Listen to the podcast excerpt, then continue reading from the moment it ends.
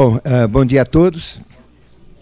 Então, nós vamos começar hoje esse curso de antropogênese. É um dos quatro cursos que nós estamos dando ontem, não é? Ou aos sábados, nós já começamos esse curso dando uh, curso de iniciação teosófica, dando as regras básicas, os princípios básicos da iniciação, né? Foi bastante interessante, né? Tinha muitos participantes também. Depois na, tivemos um segundo módulo falando de cosmogênese, também foi muito interessante, né?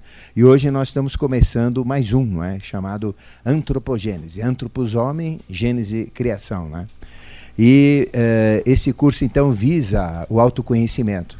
E para a gente se conhecer é mais fácil conhecendo a Terra, conhecendo a própria humanidade, porque nós fazemos parte tanto da humanidade como parte também da Terra, não é? Então, através da antropogênese, a gente vai conhecer toda a nossa história, né? todo o nosso histórico que existe junto com esse planeta, a nossa verdadeira idade, a nossa verdadeira evolução. Então, nós vamos dar este curso com este objetivo maior, que é o autoconhecimento e ter esses registros dentro de nós próprios. Né? Existem conhecimentos iniciáticos que são agrupados. Né? Nós modelamos esse curso de iniciação teosófica agrupando esses conhecimentos. Por isso que tem os conceitos básicos uh, de iniciação, que são fundamentais. A gente fala das leis universais, não é isso que é super importante. Depois nós temos também a cosmogênese, que é um segmento totalmente uh, especial, que a gente fala da criação do cosmos. Isso permite o entendimento de Deus. É muito bonito esse curso de cosmogênese. E depois antropogênese, que é muito bonito também, porque vocês vão entender como que o ser humano foi criado, né? O projeto do ser humano.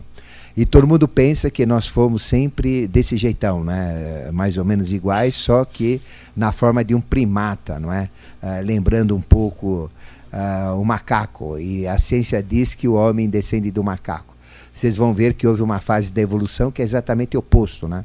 O macaco, que é uma degeneração, né? é um desvio de rota do processo humano. Então o homem nunca descendeu do macaco.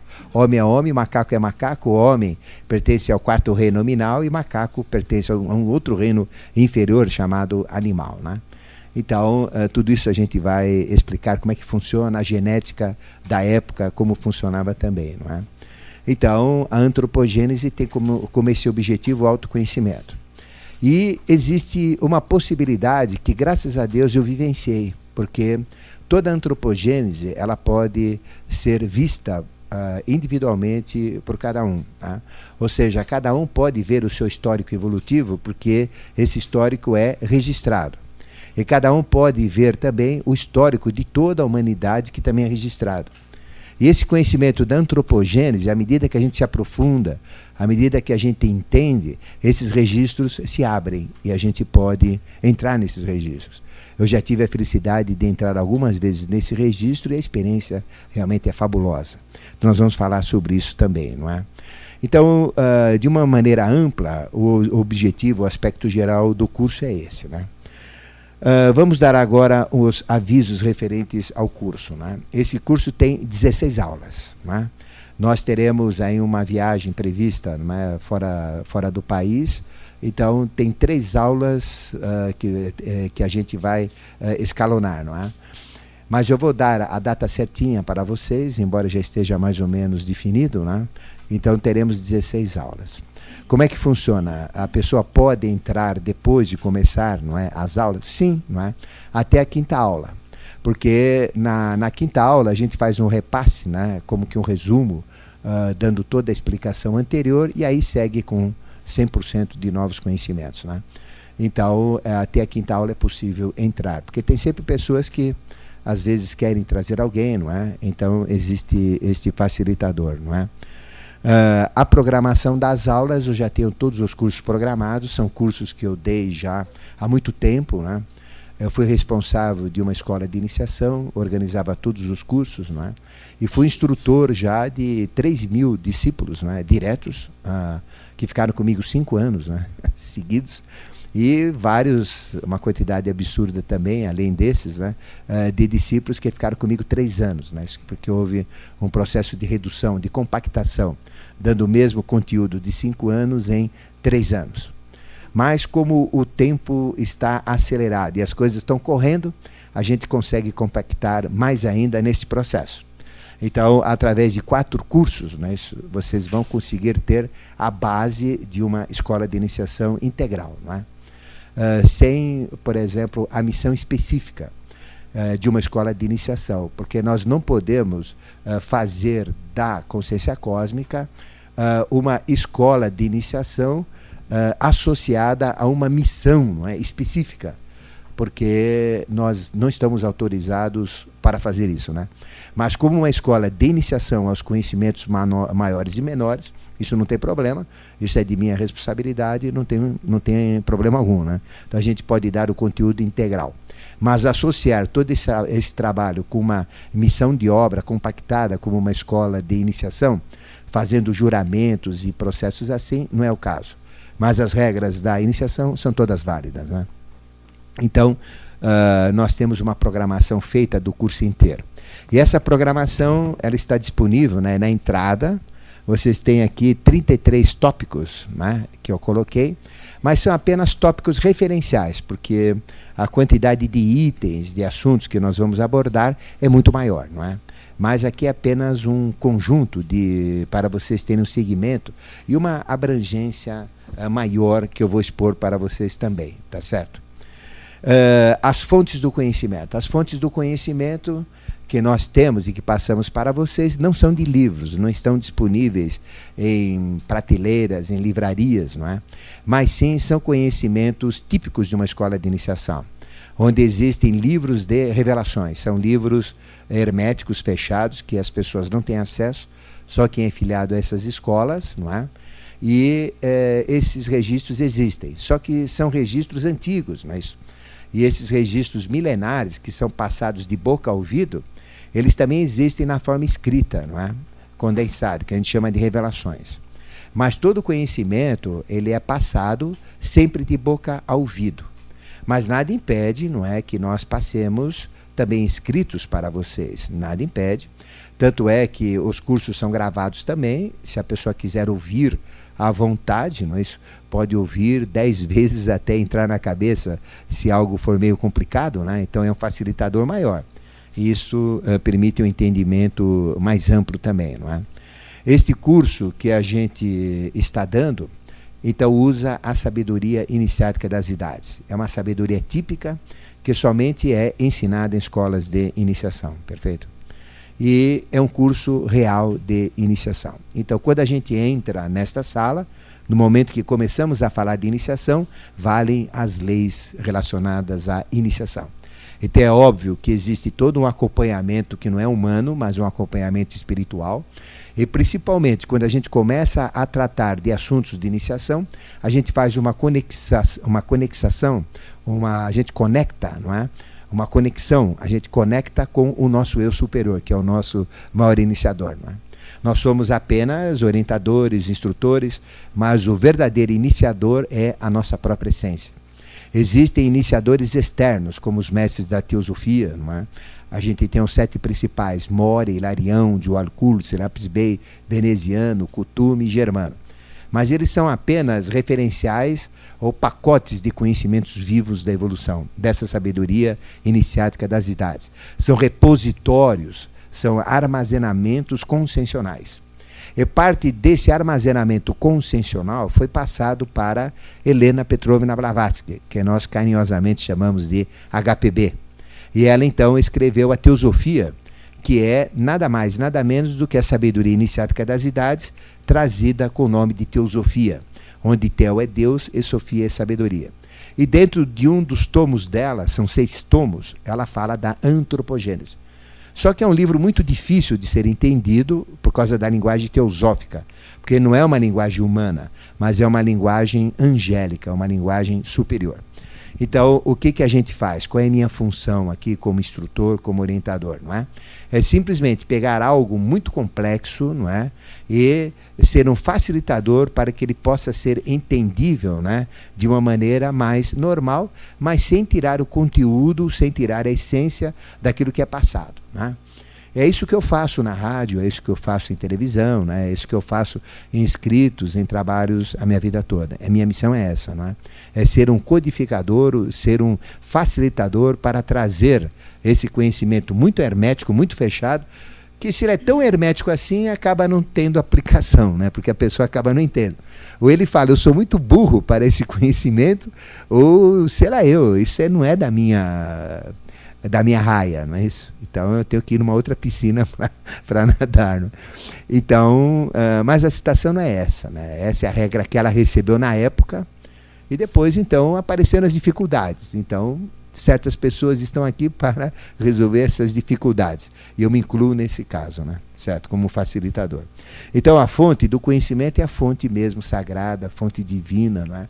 Então esse conhecimento não tem aí em jornais, não tem em livros, Uh, não tem na livraria Pensamento, não tem lugar nenhum, não é? certo? São conhecimentos que você pega diretamente desse processo de iniciação e fala de boca ao ouvido no processo iniciático. E eu recebi a autorização para gravar tudo, né? autorização superior. Então eu posso falar o que eu quiser na minha consciência, em rádio, em televisão, escrever, CD. Então poucas pessoas têm essa autorização, né? Eu tenho essa autorização, uh, assim, direta, né, de um ser de alta hierarquia que passou para mim, né? Uh, numa de suas manifestações. Falou, não, você tem essa missão, você vai fazer e, tranquilo, e você tem toda a proteção possível. Se você não puder falar alguma coisa, a gente te cutuca. Né? Então, eles me dão uma cutucada. Né? Então, às vezes a gente está falando e é obrigado a mudar o que está falando por causa das cutucadas que vem pelo traseiro aí, né? Certo? Mas tudo bem, né? Tá. Mas ficou claro da fonte dos conhecimentos? É uma fonte sagrada, uma fonte divina, fonte real. Então essa iniciação é a mesma que existe na China, é a mesma que existe uh, no Oriente, é a mesma que existe em, na África, em qualquer parte do mundo, né? na Oceania, porque a iniciação é uma só, não existem duas iniciações. Né? O conhecimento é um só. Ele é visto por vários ângulos, mas, mas a essência do conhecimento é sempre um só. Então, o objetivo desse curso qual que é? O objetivo desse curso realmente é trazer esse conhecimento para vocês, para que vocês ampliem a consciência. Mas o objetivo maior ainda, que é o objetivo oculto, é fazer com que a, a essência de vocês, que nós vamos falar ainda hoje, abra esses registros. E quando você tiver o registro e ver a sua realidade, é? ver, por exemplo, o passado é? ah, da sua existência, o que você foi, como é que aconteceu, com tanta nitidez como você vê o momento atual, aí não é questão mais de acreditar ou de não aceitar, não é? Porque na iniciação a gente tem uma postura que é não aceitar nada do que a gente ouve, por mais óbvio que seja, porque nós temos uh, dogmas, nós temos preconceitos, nós temos uh, erros de entendimento, né? A gente fala alho, o sujeito entende bugalho, né? a gente fala isso, o sujeito entende aquilo, né? Então a gente não, não, aceita nada. Mas por outro lado também não deve duvidar de nada, por mais absurdo, por mais fantástico que seja, senão eu não vou entrar no conhecimento verdadeiro. Então a postura o que, que é? A postura é simplesmente pegar o conhecimento, colocar dentro de si e pensar, não é? Usar o exercício de ser um livre pensador, uma livre pensadora. Né? E à medida que isso for se processando, que for uh, fermentando dentro de nós, ruminando dentro de nós, vai tendo então um caldo, né? desse caldo vem uma cultura interior, dessa cultura interior vem uh, o extrato que é o que interessa. Né? E a coisa começa a acontecer. Então, cada um tem o seu processo, cada um tem a sua velocidade, cada um tem o seu ritmo, né? E tudo isso uh, pode ser acelerado ou pode ser retardado em função do quê? Em função do esforço, do interesse de cada um. Né? Então não é algo que vocês têm que largar tudo e ficar cuidando disso, mas é algo que complementa a vida de vocês. Por exemplo, nós temos que ir atrás da nossa vida, do nosso trabalho, do nosso enriquecimento, né? do nosso bem-estar, uh, do nosso, da nossa prosperidade como profissionais, como homens, mulheres, pais, mães, uh, companheiros, companheiras, não do PT, mas de vida, não é? certo? E, e nós temos então esse compromisso, temos que prosperar, não é? Mas existe dentro de nós um questionamento, uma, uma pergunta, uma curiosidade sincera né, de entender uma realidade maior. E a antropogênese é o que vai dar esse preenchimento, esse vazio interno. Ela vai. Eh, as leis que regem a antropogênese são as mesmas que regem a cosmogênese e todo o processo de iniciação. E no final do curso, o objetivo é, vai ser que vocês tenham né, as ferramentas para o autoconhecimento e o desenvolvimento das suas potencialidades, não é? E também a entrada nessa realidade superior, não é? Então, este é o verdadeiro objetivo. Está claro para vocês? Bom, nós vamos dar então agora uma visão geral do conhecimento da antropogênese, né, para vocês. Mas antes, eu queria dizer o seguinte: em toda a aula, vocês vão receber sempre esse, um folheto que tem o roteiro da aula, né? São os resumos dos assuntos abordados que eu estou olhando aqui, né? Então, uh, não foi possível, né, que eu vim de viagem, né? E a gente tem uh, o Xerox, né? Uh, sempre disponível, então vocês vão receber sempre esse roteiro que é o resumo da aula. Né? E toda vez que a gente começa uma aula, a gente começa da anterior para frente, para pegar o resgate da anterior, né? para poder pegar a continuidade uh, do entendimento do conhecimento. Porque ele é todo sequencial. Né? Então, conhecimento, por exemplo, não é assim. Eu chego aqui, falo um assunto, amanhã falo outro negócio, amanhã falo outro negócio, vocês ficam perdidos sem ter a tessitura, né? sem ter a conexão desse conhecimento, a vinculação. Então, todo conhecimento tem uma lógica de ser apresentado. Né? E como nós trabalhamos já em iniciação há muitos anos, organizamos muitos cursos de iniciação, né? até iniciação uh, específica para ordens secretas, né? que ultrapassa a ordem eh, inicial, que seria a ordem da própria iniciação, né? Uh, existem ordens secretas, ordens fechadas, ordens herméticas, cujos conhecimentos também uh, são muito profundos, né? Mas tudo tem que ter sempre uma lógica, porque Deus é lógico, né? Então dizer que o universo é caos, né, isso não é caos, ele é organizado, então tudo é organizado. Então nós vamos sempre dar este, este folheto. Agora, quando nós falamos também de antropogênese, vamos ter esquemas, vamos ter outros resumos, né? Então como é que funciona? Esse é o típico do curso, né? Agora, nós vamos disponibilizar sempre o que, foi por, o que for possível, né? Uh, na forma de uh, agregados, né? Isso, uh, tipo apostilinhas, ou agregados tipo esquemas, tipo né? diagramas. Isso vai estar disponível aqui para vocês, a custo de Xerox só. Né? Então, medida, eu não sei a quantidade que vai ter, né? muitos ainda eu estou aperfeiçoando, muitos eu já tenho prontos, não é? Uh, através de todo o processo de curso de iniciação que eu, que eu dei, que são da minha própria autoria, né? E a gente vai passar para vocês. A autoria que eu falo não do conhecimento em si, é da estruturação de como apresentar esse conhecimento, porque o conhecimento é a fonte é sempre a mesma, né? Eu não sou a fonte do conhecimento, eu sou simplesmente um captador e repassador desses conhecimentos. Então vocês vão ter isso disponível, tá bom? À medida que for acontecendo, eu falo, está disponível, esse esquema aqui é só pegar e pronto, né? Aí é Xerox, né? Xerox, quanto que é? 9 centavos, acho que é um Xerox, né? Cada folha. Né? Não sei como é que funciona aqui, né? Mas é, é, é, é existe isso. E também o curso está sendo gravado, né? Então quem quiser uh, ouvir, não tem problema nenhum, né? Tá certo? Uh, ouvir este processo, né? Porque nós estamos começando um novo processo de iniciação agora. Uh, e esse processo já está dentro desses conceitos, ou seja, nós já estamos em aquário. Né? Então, tudo que eu estou dando agora já é com a tônica de aquário, não é mais com a tônica do ciclo passado de peixes. Né? E toda a aula que eu dei né, durante toda a minha vida como instrutor né, de escolas de iniciação nunca foram iguais, né? sempre foram diferentes, nunca foram a mesma, porque sempre teve agregados, né, porque cada vez mais você Quanto mais você dá, mais você recebe, mais você agrega, né? Então sempre existe um enriquecimento. Né? Então a gente já está partindo de um processo, vamos dizer, rico, né? do conhecimento antropogenético. Né? Até aqui tem alguma dúvida sobre o curso, sobre uh, as, as, disponibilidades, né? Bom, uh, vocês podem fazer os quatro cursos, né? Uh, eles são totalmente vinculados. Né? Não é necessário fazer os quatro cursos, mas é o ideal, né? É fazer mas não simultaneamente, não precisa fazer simultaneamente, mas esses cursos vão ter continuidade aqui, não é? Então nós não vamos parar com esses cursos. E além desses, teremos outros posteriores, né, que vão enriquecer esses quatro, né, que vão ser mais específicos, né, Uh, aqueles que são dados em ordens secretas, a gente também pode dar. Existem várias ordens secretas que eu pertenço, né? E uh, muito desse conhecimento a gente pode dar. Alguns não, porque não fazem parte uh, do nosso processo aqui, não é? São outros processos. Por exemplo, curso de templário. Aqui não tem ninguém que quer ser templário, ficar dentro de um templo, né? Ou cuidar de um templo, né? Tem? Não, né? Então, por que, que a gente vai falar? A gente pode explicar como é que funciona, quais são as regras, Uh, porque são poucos templários, é, existe só 33. Né? Também fazer um curso para adquirir uma função templária é difícil, né? Aí cada um deles tem um substituto, né? Então já dá 66, né? Então é um curso assim meio fechado, mas existe, né? Né? Então aquilo que é viável e factível, né? É, que é possível, a gente vai fazer, com certeza, tá bom? Bom, uh, vamos dar agora uma visão geral do conhecimento, né?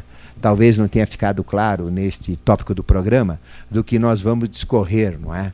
Durante o nosso curso inteiro, para vocês verem uh, como que é, uh, como que vai ser esse conhecimento que nós vamos trabalhar, não é? Se a gente já tem uma ideia ampla da primeira aula até a décima sexta, até o final, né? Bom, então nós vamos falar da origem da Terra, porque é importante, né? A gente tem que partir de um ponto. Então, a partir de onde? Da origem da Terra, né? Porque nós somos terra. Ou seja, o que, que eu sou como ser humano, o que, que vocês são como seres humanos. Né? Vocês uh, são a própria terra, foram tirados de frutos da terra, estão usando a terra, e no final, quando acabar a evolução nessa fase atual que vocês estão, vocês vão devolver tudo para, para a terra. Não é isso? Então, na realidade, a terra é um sistema fechado. O que, que é o homem, não é? O homem, ele faz parte da Terra, ele, ele, ele está conectado à Terra. Uh, o animal está conectado à Terra, faz parte da evolução da Terra. Então, o vegetal faz parte da Terra. Esse é mais ainda porque está grudado, né? E o mineral é a própria Terra, né? Esse não tem nem como dizer que não faz parte, né? Então, tudo é correlacionado, tudo é, é ligado. As religiões, as filosofias não dizem isso, né? Infelizmente, a nossa educação, a nossa mãe, o processo educativo também, não diz isso. As religiões não dizem, as professoras não dizem. Aí vem aqueles doidos chamados de uh, ecologistas, né, que costumam dizer uh, que tudo está integrado. Esses são os mais corretos, né, porque realmente uh, tudo está correlacionado.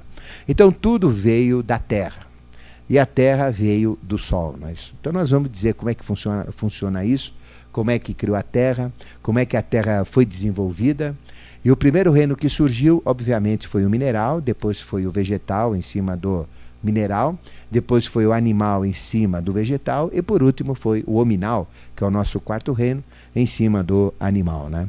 E aí teve a plasmação dos reinos evolutivos, a gente vai explicar como isso funciona, as hierarquias que cuidam disso, os mecanismos uh, de como isso ocorre também, tá bom? Então, nada acontece por acaso, tudo é casual, tudo tem uma causa. Então, o universo não é caos, o universo é pensado. Então, existe um pensador cósmico que a gente chama de mente universal ou consciência universal. Então, o plano Terra, existe um plano Terra, de início ao fim. Né? Só que o plano Terra é um plano atual. Então, hoje nós estamos vivenciando o plano Terra. É um plano cuja idade demora 4 bilhões e 320 milhões de anos. Então, é um plano para essa idade. Né? 4 bilhões e 320 milhões de anos. Só que antes do plano Terra, nós tivemos um outro plano, né? É, anterior que a Terra. Então, uma sequência infinita de planos anteriores. E nós temos para frente planos futuros também, pós-Terra. Né? Então, nós temos o nosso passado, o nosso presente e o nosso futuro. E nós vamos deixar bem claro quem nós somos como humanidade, como seres humanos, e como nós estamos conectados com o passado, como nós estaremos conectados com o futuro. Então, a nossa consciência hoje está aqui. Não é? Então vamos falar desse plano antropogenético de Deus, não é isso? É, de criação do homem, de criação da experiência é, humana também. Não é? Depois nós teremos conceitos raciais. Mas quando a gente fala raça, não tem nada a ver com o conceito de raça nosso, né, que a gente tem aqui. Quando a gente fala raça-mãe, são estados de consciência. E nós temos sete estados de consciência ou estados de raça-mãe. O que, que é uma raça-mãe? É uma experiência durante um ciclo completo. Né? uma experiência completa, tendo um projeto que é a ideia e depois tendo a realização em sete fases. Né? Então aí cria uma experiência completa, um ciclo completo, uma raça mãe. Então tudo é setenário na evolução. Não tem nada que não seja setenário. Então existem sete raça-mães ou sete estados de consciência evolucionais, né? que a antropogênese estuda. E cada uma delas é típica. Né? Então existem sete raças-mães. Por exemplo, a raça-mãe adâmica, que foi a primeira, a raça-mãe hiperbórea, que foi a segunda, a terceira, que foi a lemuriana, que foi uma raça-mãe incompleta, porque ela está numa terceira fase. E a terceira fase planetária, que a gente chama Lua, também foi incompleta. Né? A Lua não foi completa. Por isso que os animais tiveram uma mudança muito grande na face da Terra. Então vocês podem ver o Lulu da Madame, não é isso? os cachorrinhos que tem agora, né? os animais que existem hoje, o epardo, o leão, elefante, girafa, tudo isso, né? Uh, são uh, diferentes do que existiam no passado, né? onde nós tínhamos tiranossauros, dinossauros, né? Uh, pterodáctilos e tantos animais esquisitos. Né? Então, por que aconteceu tudo isso? Por causa da evolução que foi truncada na fase anterior chamada Lua e quando aconteceu a Terra, ela veio com um pacote de atraso aí para acontecer. Então o animal atrasou, em decorrência, o hominal também atrasou. Né? Então houve um atraso muito grande. Isso aconteceu numa terceira fase chamada Lemuriana. Nessa fase Lemuriana, uh, na época que eu estou retratando, a gente tinha 4 metros e 30 de altura. As árvores tinham de 100 a 200 metros de altura. Os animais tinham sete, oito, dez corações, não é isso, para poder bomba, ter sangue com bom, bombagens múltiplas, né? com bombas múltiplas, para poder levar sangue da ponta da cauda até a ponta da cabeça, né? da extremidade à extremidade. Então, era um processo totalmente maluco, diferente, tudo era gigantesco, nós éramos gigantescos. Né? As forças eram gigantescas, as temperaturas eram diferentes, era um outro planeta, não era isso aqui que a gente vive. Não é? Então a gente vai retratar muito bem uh, esse processo. Então nós tivemos um atraso, chama atraso lunar. Ou seja, a cadeia lunar, que é, é a nossa mãe. Então, se a gente olha o céu, a Terra é o filho, é um planeta. Né? Quais são os dois maiores astros que vocês enxergam? O Sol e a Lua. Né?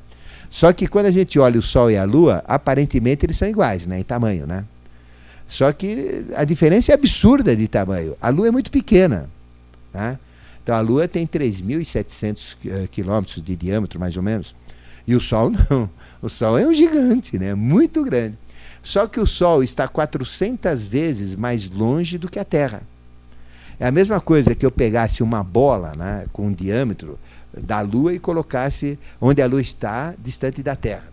Aí eu pegasse uma bola 400 vezes maior do que o diâmetro da Lua e afastasse 400 vezes mais longe eu vou ver a bola do mesmo tamanho. Só que a outra bola é 400 vezes maior do que, do que a outra, né? em diâmetro. Então veja a proporção é, que tem. Mas a influência é proporcional. Então ela é pequena, mas está próxima à nossa, à nossa mãe, né, que é a Lua. E o nosso pai é muito grande, mas está longe. Mas, então a mãe está uh, mais perto da Terra e o pai está mais longe. Mas a igualdade de influências são iguais. Então todo mundo conhece a influência do Sol, né? É muito importante a influência do Sol na fotossíntese, uh, na vida, nos metabolismos. Sem Sol não tem vida, não é? Então o Sol é o, é o nosso alimentador de vida.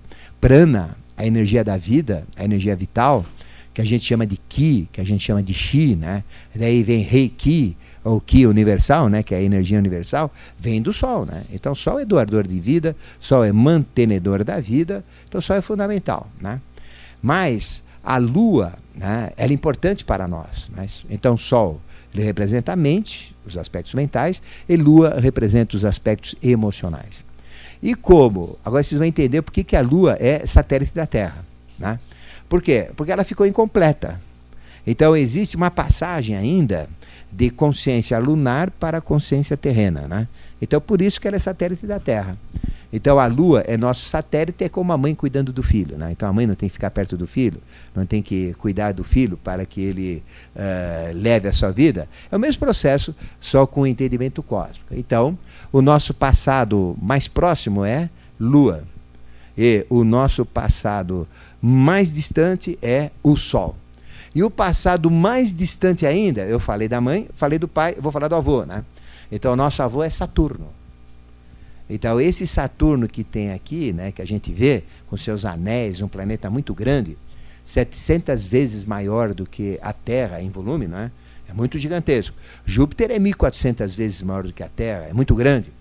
Aí Saturno, 700 vezes maior do que a Terra, é gigantesco. Né?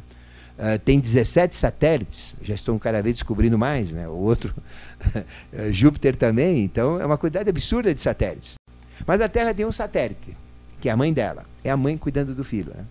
Então veja, a, a, ela segura a rotação da Terra, a gravitação da Terra. E a Lua é o nosso passado. Lembra que eu falei que o processo da Lua foi incompleto? Foi feito só metade do processo. Por isso que a gente só vê uma face da Lua. Nós não vemos a face de trás da Lua, né? Então, se a gente der uma volta completa né, e olhar a Lua, a gente vai ver sempre o quê? A mesma face aqui, não é? Que é a parte da frente das minhas unhas. Né? A parte da minha palma a gente não vê, que é a parte escura né, uh, da, da Lua. Então, por isso que a Lua, a gente só vê metade dela. A gente não vê a Lua 100%. Ou seja, cada acontecimento cósmico que eu quero passar para vocês, ele se repercute no acontecimento do homem. Né? Então, na fase lemuriana, também foi feita metade só da Lemúria. Não foi, não foi feita o processo inteiro. Então, a fase lemuriana, que foi a terceira fase né, da criação do homem, ela foi feita metade. Os animais, metade. Então, na fase uh, mediana, né, ou no meio praticamente da fase que a gente chama lunar, ou da fase lemuriana, houve então uma mudança muito grande na Terra. Né? E aí o que que faz? Né? Não fez metade, então acabou a evolução. Mas não pode, né? Então alguém tem que resolver esse processo, né? Porque tem um plano de Deus para executar.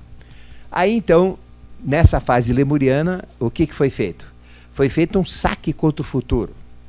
Então foi para frente algo mais elevado do que o homem, né? porque o homem é terra, é, representa a maior evolução da terra.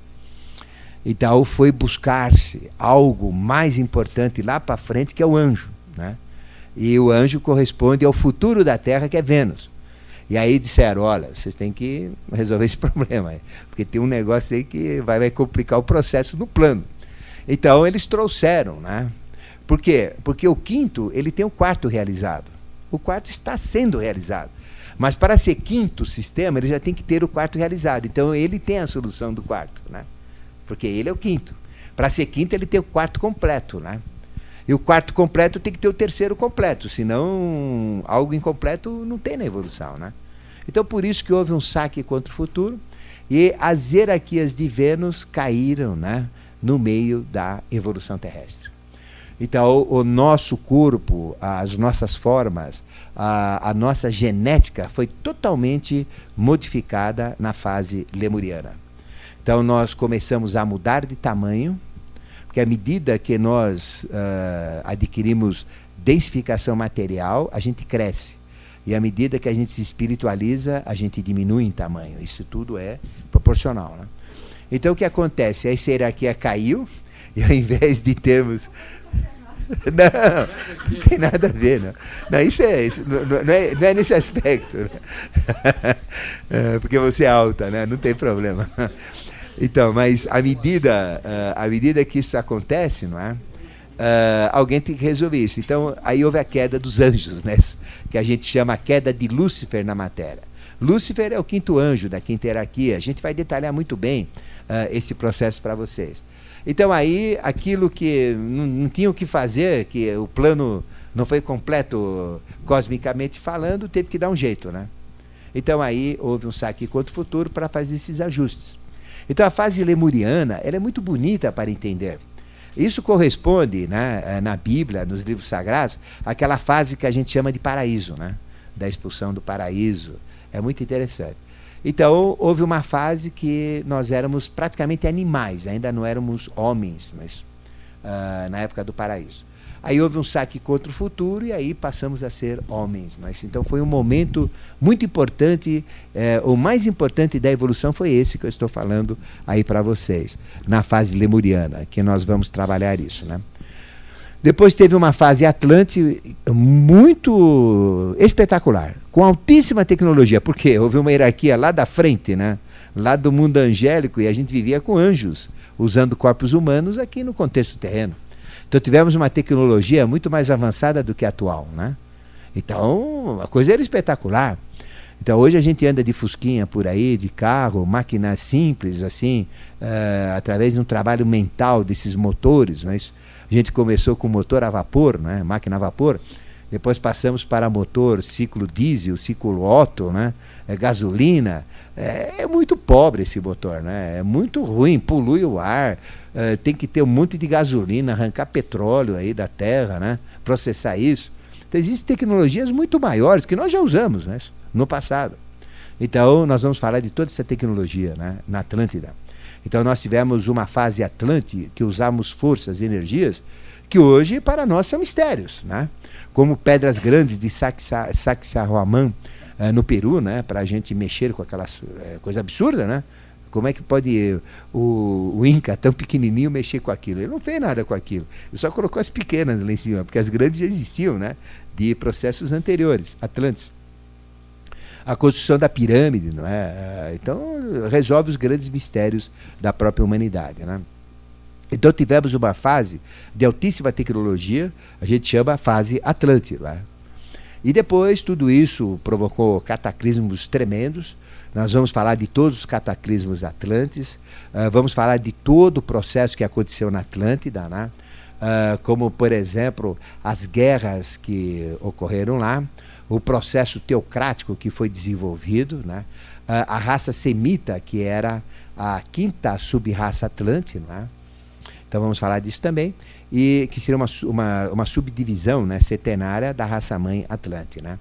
Uh, e vamos contar tudo, até chegarmos em Poseidones, em 9564 a.C., né? Uh, contada por Platão e registrada nos anais secretos né? Uh, dos rabinos dos gregos e no mundo inteiro. Né? Então a gente vai trazer toda a história oculta da Atlântida, o que aconteceu, a tecnologia que eles usaram, né? a mexida com células tronco, né? porque lá já faziam essa experiência. Então o ser humano criava uh, derivados, meio animais, meio humanos, não é para uso serviçal. Né? para satisfazer necessidades sexuais pela parte de baixo, eram tipo de, tipo de animais, e para cima eles eram seres terríveis, né? que obedeciam cegamente ao seu, uh, seu chefe, né? ou ao seu uh, dono, vamos dizer. Então, uma alta tecnologia ligada a uma alta deturpação. Aí surgiu, surgiu também a antropofagia, né? ou seja, comiam-se seres humanos, né? isso naquela época, né? vivos. Então houve uma degradação violenta. Né? Não dessa hierarquia que caiu, mas do próprio homem, que era mais animal do que ser humano, convivendo com seres de altíssima né, estirpe. Isto provocou, então, dentro da mitologia de todos os povos, aquela classificação de deuses, de heróis e de humanos. Né?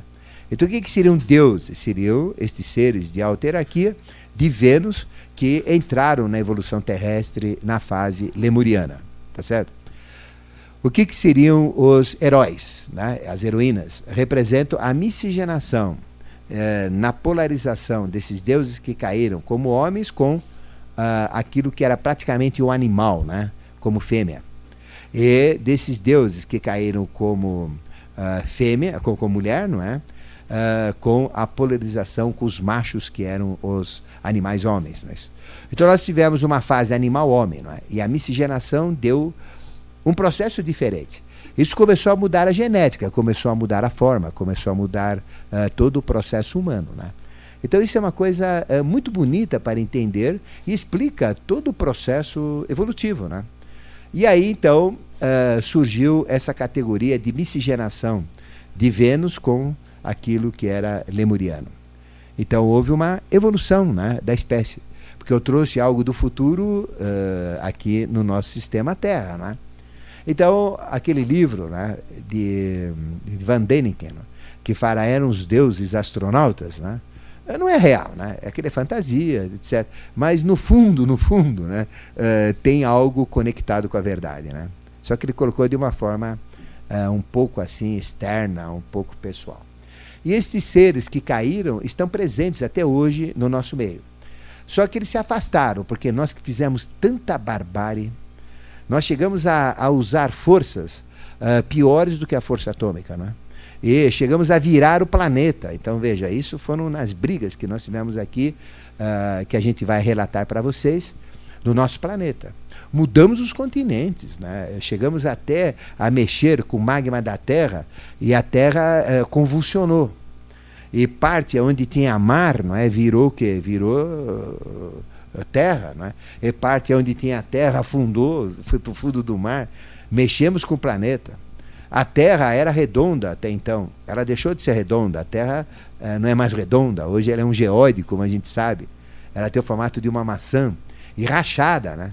Existe um racho na Terra, que é o maior perigo da Terra, que vai desde o norte até o sul, chama Fossa Atlântica, né?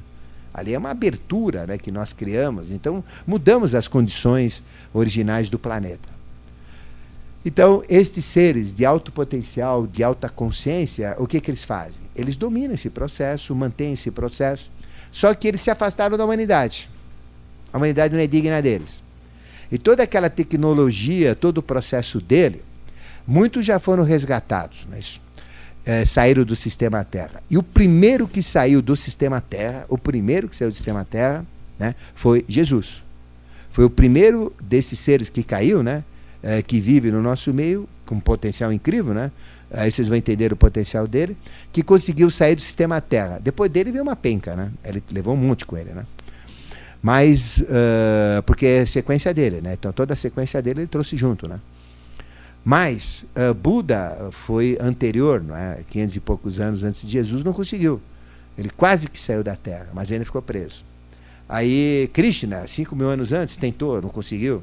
28 é, Vyasas tentaram, não conseguiram. Mais de 100 Zoroastros, que são expressões crísticas, não é isso? Uh, do povo mais sagrado da Terra, que é o Irã, é o irânico, né? que é a Pérsia.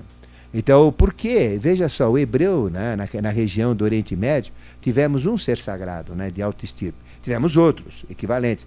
Davi é da mesma linhagem, Moisés é da mesma linhagem. Né? Aí vocês vão entender as dez pragas do Egito, né, porque são coisas relacionadas a seres que têm potencial não humano, não são humanos, são seres de Vênus. Moisés é de Vênus, Jesus é de Vênus, Davi é de Vênus, né? Sansão é de Vênus. Né? Então a gente tem toda uma história que vamos passar para vocês dentro da antropogênese. Né? Uh, então veja, o Irã teve 100 manifestações crísticas, chamadas zoroastrinas, né? ou zoroastro, zoroastro, ou solares, né? deuses solares ou deuses de luz, que são de Vênus. Então veja, uh, a consciência é solar, mas são, são do, do, centro de Vênus, evolutivo de Vênus. Então veja, uh, um povo que nem o Irã é um povo sagrado. Né? Agora, a gente vê o mundo atual, né, coloca o Irã como um, uma desgraça da sociedade. Né? Mas ele tem um potencial incrível. Então, o maior perigo é, que existe hoje, é, falando da antropogênese do ser humano, é mexer com o Irã. Aí vem a ira de Deus, é automático. Porque é um povo sagrado, ele não pode mexer nele. Porque ele foi, foi dado muito para ele. Então todo o conhecimento da matemática veio deles, todo o conhecimento da astrologia veio deles, da astrofísica veio deles. Então, dos metais vieram deles, né? Então foi um processo que a gente chama processo proto-irânico proto-persa, uh, importantíssimo para a humanidade. Né? Então foi a fase de maior transformação, porque foi a terceira fase também, que corresponde à Lua.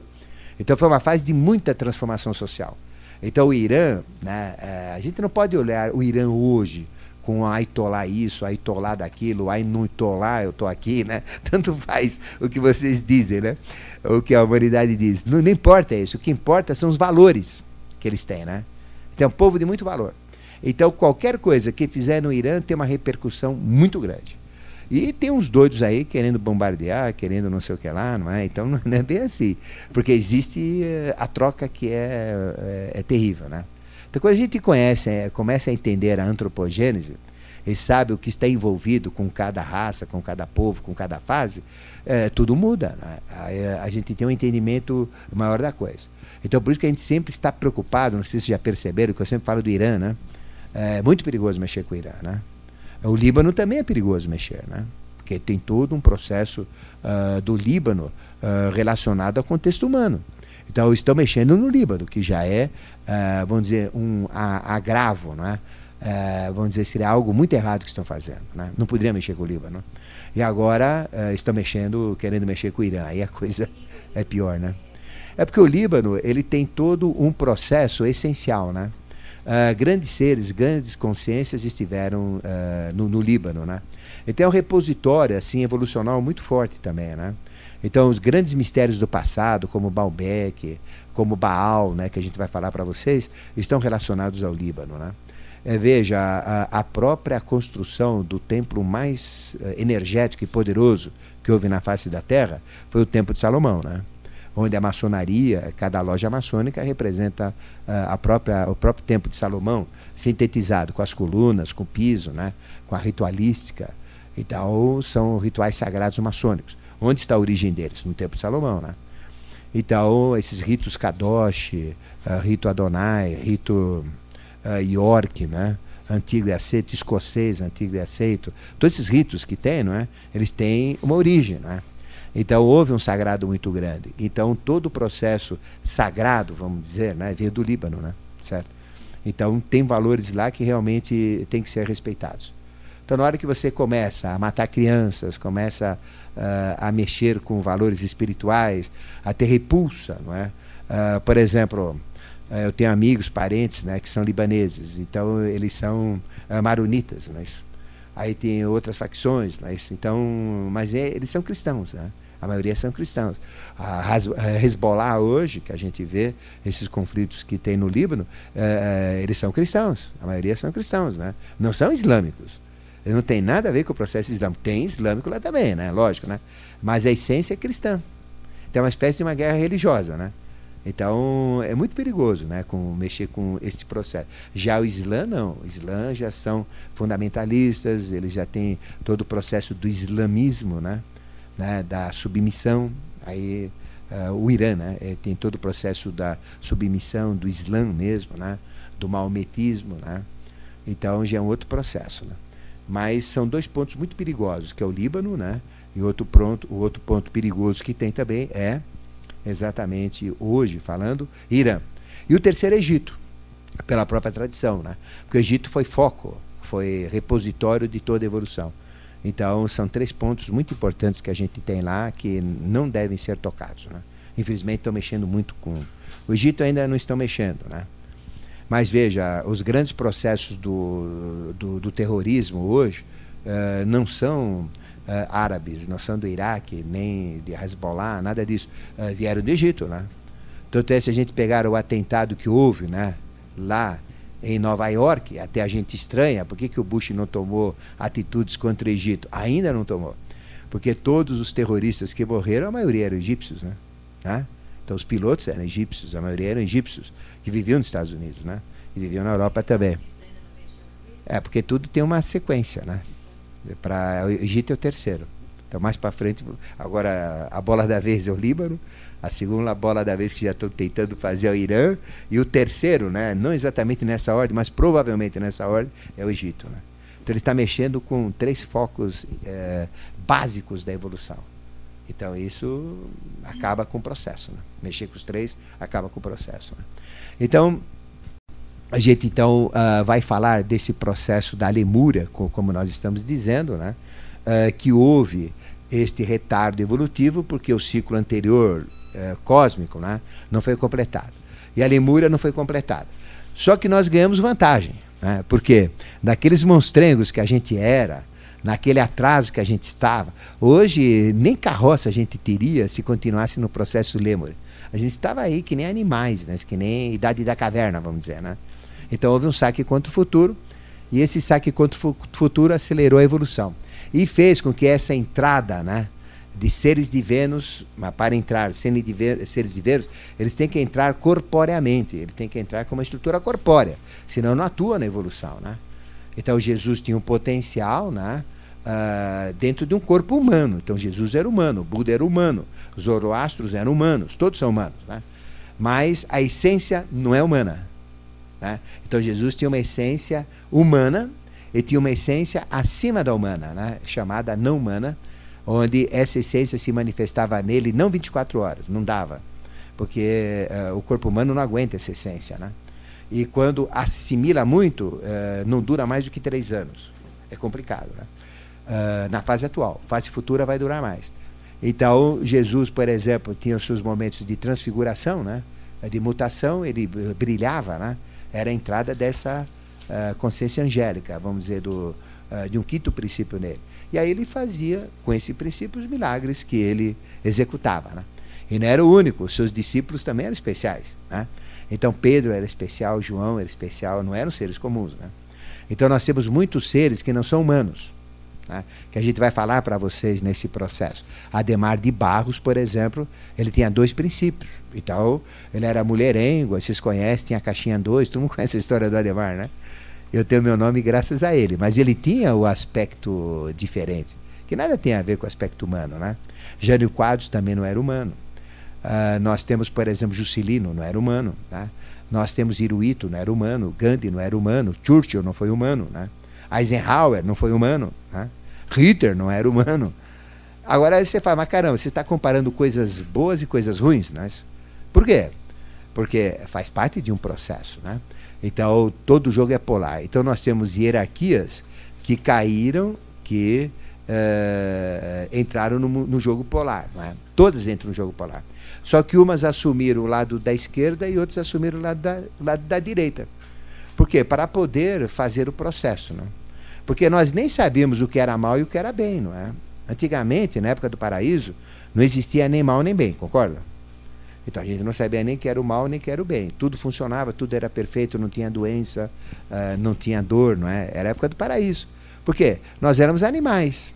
Então as hierarquias cuidavam da nossa vida, não é? Tudo ocorria de uma maneira natural, como para os animais, não é? Então o que provoca dor e sofrimento nos animais? O homem, não é? Se os animais vivessem soltos não é? Na natureza, não tinha problema nenhum existia, existe a depredação natural, um caça o outro, né?